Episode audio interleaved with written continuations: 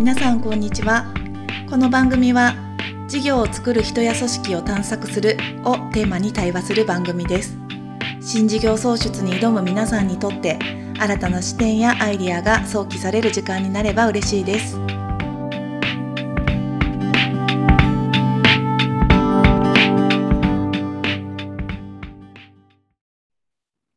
はい、皆さんこんにちは。こんにちは。はい。では、えっと、今週は、じゅんじゅんが書いてくれた、えっと、Y から始めようという、ミチナル公式ノートの、えーコラムを題材にしながら皆さんと話していきたいなというふうに思っております。はい。皆さん読んでいただけたでしょうか？と。読んでいただけたでしょうか？いただけてると嬉しいんですけども、うんちょっと簡単にどんな、えっと、本でだったのかということをですね、順々から紹介してもらっていいでしょうか。はい。えっと、こちらの本は、こう、 TED で、あの、サイモン・シネックさんの動画を見たことある人多いかもしれないんですけれども、その、まあ、事業開発であったりとか、組織開発において、こう、Y から始めること、なぜ行っているのかっていうところから始めることが、まあ、いかに重要かっていうのを、こう、いろんな事例を用いながら説明している本なんですけれども、うん。なんかこう Y から始めることによって、こう事業の外側、組織の外側のお客さんに対してもこううん。熱量を持たせることができるし、かつこう組織の内側、組織開発においてもこう、まあ、社員が何で行っているのかっていうところをこうじ再確認しながら行えるので、こうよりこう、なんだろうな、熱量の高い組織にしていくことができるよっていうのをうん。すごくわかりやすく書いている本でしたね。えーそうか、そうか。かなぶんは、 TED 見たのって何年ぐらい前だった？結構話題になったけど。そうですね。あれ、いつの TED でしたかね？比較的早いタイミングで、はい、はい。見たと思います。13年とか、そうだよね。それぐらいだよね、おそらく。15年？かな？13年ぐらいじゃないのかな。うんうん。うん。はい。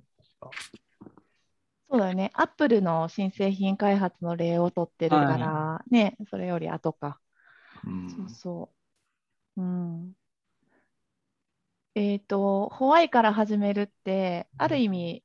なんかその当時の感覚、私の感覚でも、ある意味当たり前っちゃ当たり前なんだけど、うんあの、いわゆる通常の製品開発の発表会と、アップルの発表会みたいな対比で、彼があの喋ってた時に、あ、確かに多くの記者会見って、なんていうの？どういう機能が今回搭載されましたとか、どういうふうなあの便利さが増しました、価格はこうですっていう機能面ばっかり言ってて、あ確かにホワットとホワイばっかり、あハウばっかり言ってたんだなってことをすごいね。ね、めっちゃハッとさせられるよね。あのシンプルな3つの輪っかで、ああまで明快に言われると、ね、あれだけこううん。シンプルに語られて、かつ具体的な実践事例で裏付けされて、かつ脳科学的にもそうなんだって裏押しされたら、うん。ひれ伏すしかないよなっていうようなプレゼンテー 結構ショ衝撃的だったの。が、やっぱ脳科学的に証明されてるっていうのが、ン。ね、自分の中では衝撃的で、なんあのか、記事の方にも、あ、ちらっとそどうぞう書かせていただいたんですけど、なんかそうんの Y の部分は感情を司るところで、うん言語ののところとつながってないからこそ、こう言葉で説明しようとしたときに意識しね。ないとすぐ What とか How のなんでやってるかっていうところじゃなくて、どうやってるかっていうところに行っちゃうっていうのがすごく腑に落ちて、うんわかるわかる。だからそこが、あの、改めて考えたときに難しさでもあったんだなっていう、まあ今でもそれは抱えてる難しさなんだけど、つまり Y をから考えて発想しろって言ったときに、でも Y に関しては言語的に考えるその脳の能力がないわけだから、結果的に How とか What のプロセスを通じて言葉にしないといけないわけなんだよね。う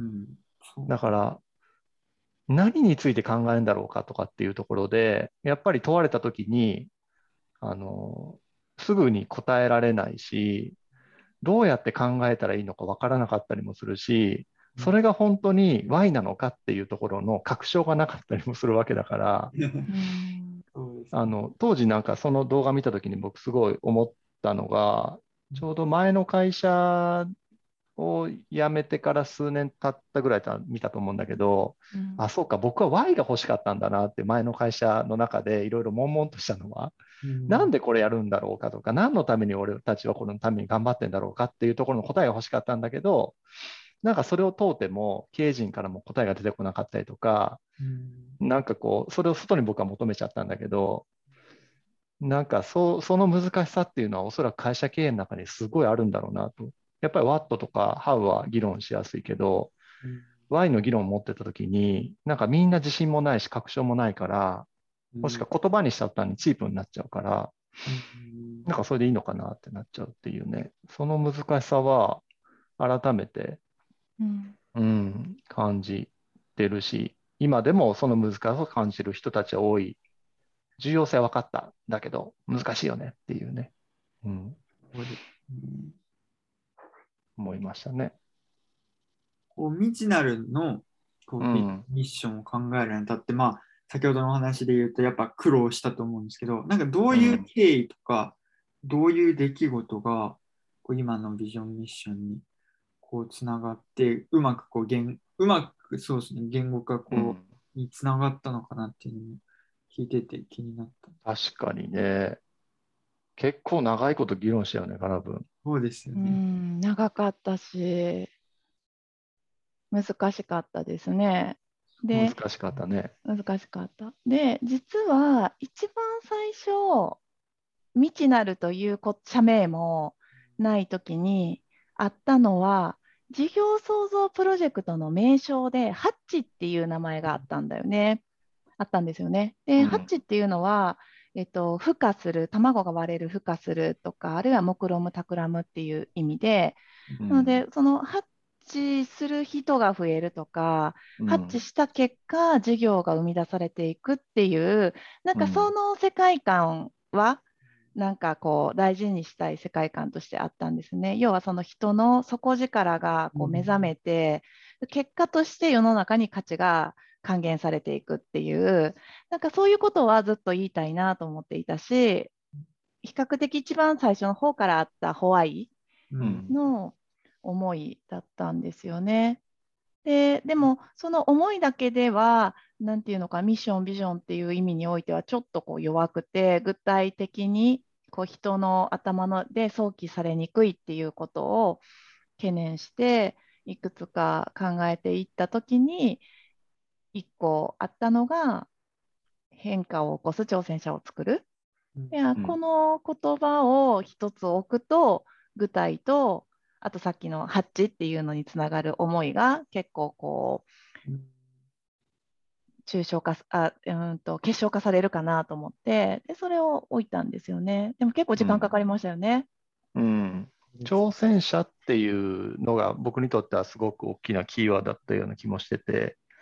何を求めてんのかなっていうふうに、それこそその前の会社でも Y を求め続けた自分だったりもするので、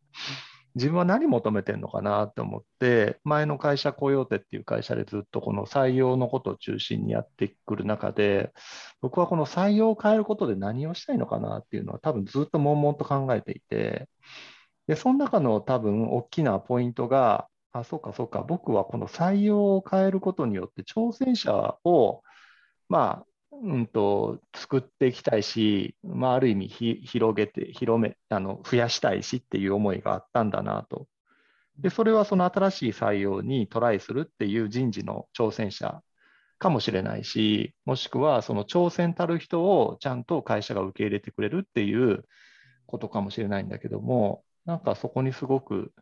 自分の中にはこう、腑に落ちた瞬間があって、まあそこに行くプロセスは本当に紆余曲折、うん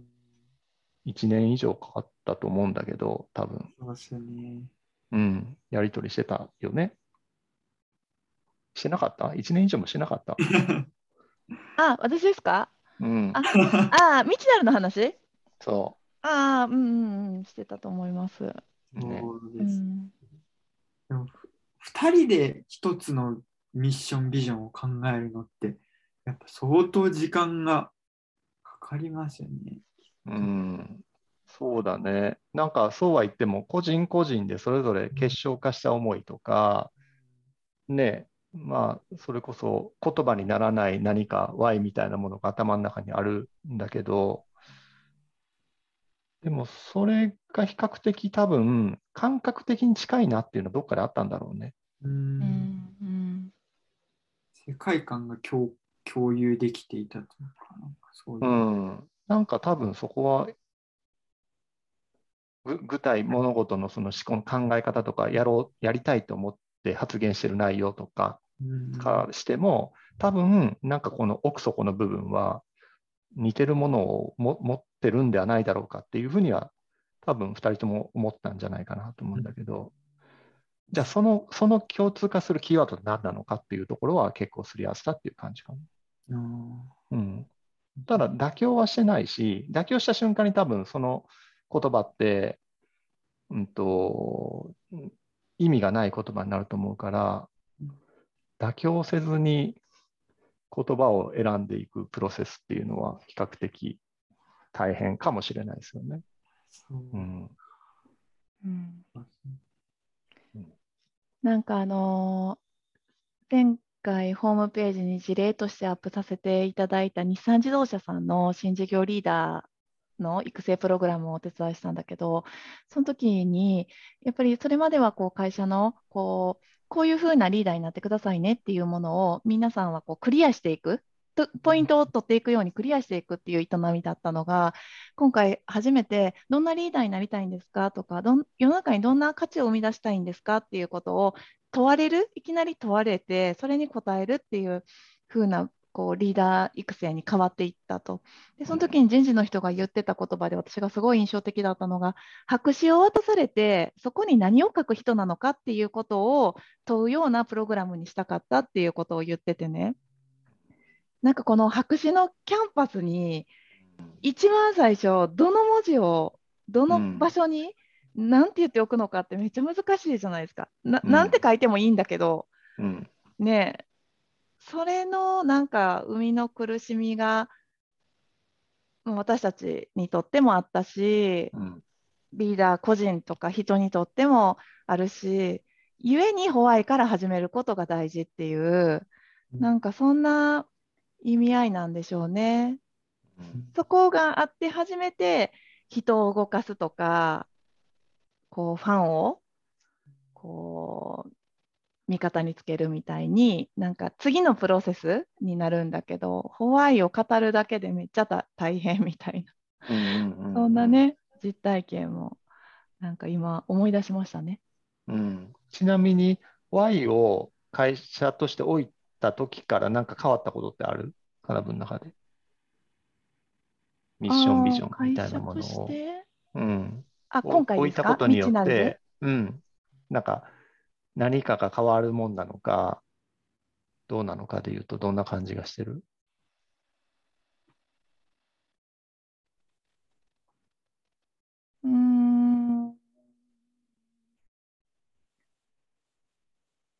これ100人とか200人の会社だったらまた別なんでしょうけど、うん。比較的2人の、しかもその創業すぐに置いた言葉だったので、うん。あのすごくこう一つには自分個人の指針にもなるような、よりどころにもなるような、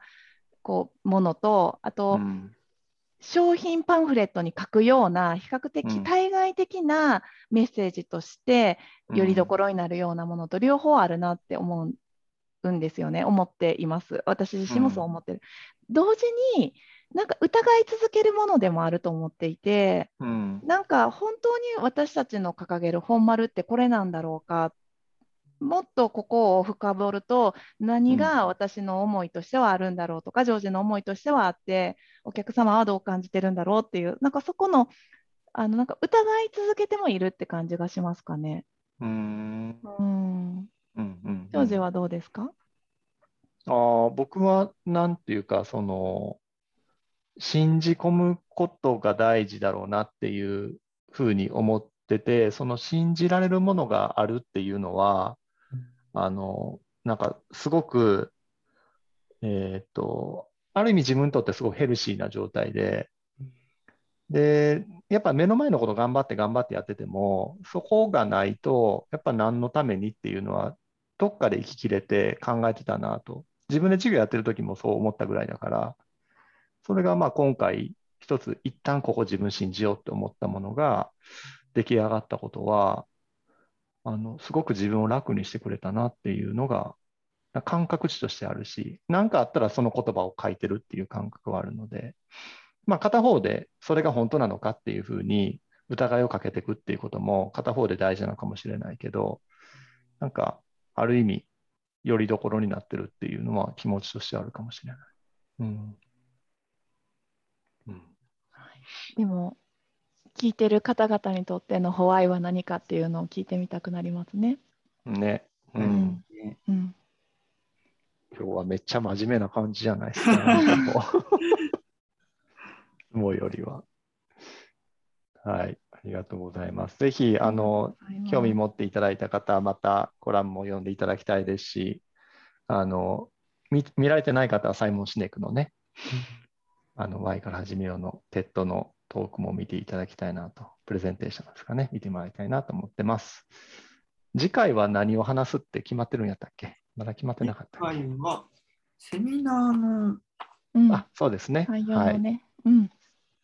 はい。そうなんです。はい。えっと、おそらく、えっと、このラジオが届けられる頃には、皆さんにまた、あの、公開されてると思うんですけども、未知なる主催のセミナーを10月の頭にですね、行う予定でございますので、その、まあ、セミナーでどんなことを語りたいのかとか、どういう思いでこのセミナーをやりたいと思ってるのかみたいなところをお話ししていくっていう、そんな時間ですよね。うん、うん、はいぜ。ひ楽しみにしていただければと思います。はーい。ではではい。では、は今日もありがとうございました。はい、ありがとうございました。